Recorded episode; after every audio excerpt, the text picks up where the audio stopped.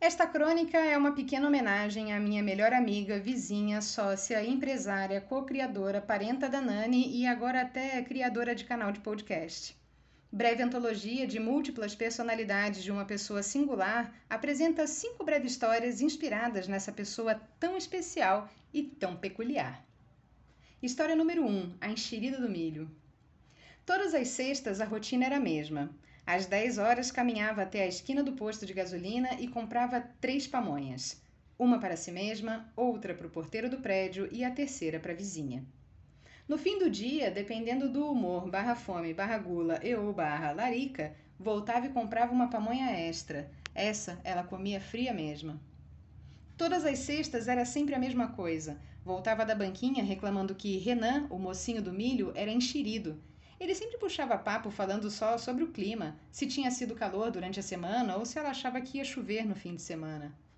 Ela apelidou o moço, que segundo seus relatos tinha engordado na pandemia porque estava com a barriga bem redondinha, de enxerido do milho, mas ela é que sabia o nome dele, onde ele vendia milho em cada dia da semana, em qual cidade ele morava e até que ele estava de namorada nova.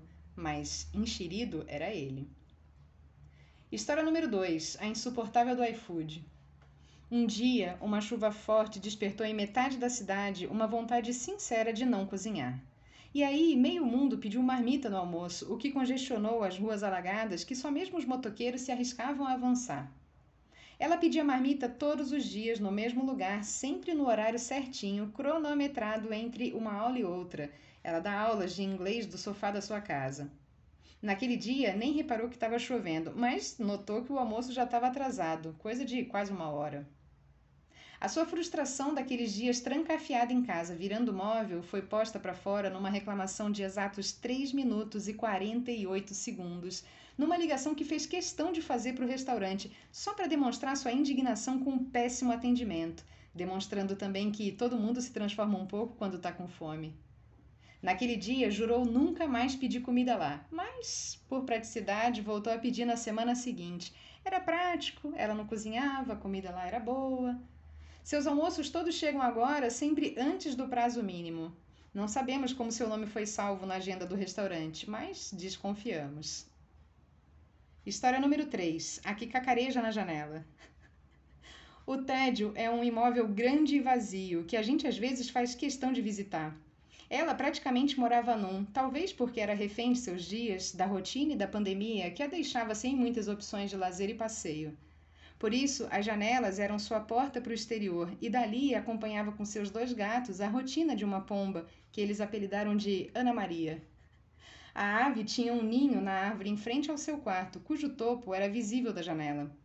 Ficavam os três lá por horas, ora miando, ora rolhando. Prrr, miau, prrr. Tinha casos, nem ela sabia explicar o porquê, mas simplesmente encostava o rosto na tela da janela e cacarejava alto, retumbante. Cocó! Cocó! Muitas vezes a cachorrada inteira da vizinhança até latia. Houve casos em que alguém até respondeu, na mesma linguagem, aquela ruaça saudável, não se sabe quem. História número 4. A distraída do trânsito. Ela sempre saía com o farol ligado porque não tinha sido desligado na noite anterior e ela nem via porque era dia. Ela também nunca via o semáforo ficar verde, porque estava sempre com a cabeça bem longe do trânsito, perigosamente, mas também de maneira inofensiva, se considerado que ela jamais acelerou acima da velocidade mínima das vias. Quando começou a dar carona para a vizinha, esta, como copilota, sempre a alertava já ao embarcar. Ó o farolete! Para os semáforos verdes, sua solução foi bater palma. Assim, no singular, uma palma só e pronto, ela já avançava, confiava no som e nem checava as cores do aparato lá em cima. O hábito foi positivo, porque mesmo sozinha ela já ligava o carro e dizia: Ó o farolete! O problema foi só uma vez, quando no carro ao lado, a mãe de duas crianças bateu palma e ela avançou no sinal vermelho. História número 5: A que acredita. Ela não tinha muita maldade e por isso acreditava no que lhe diziam.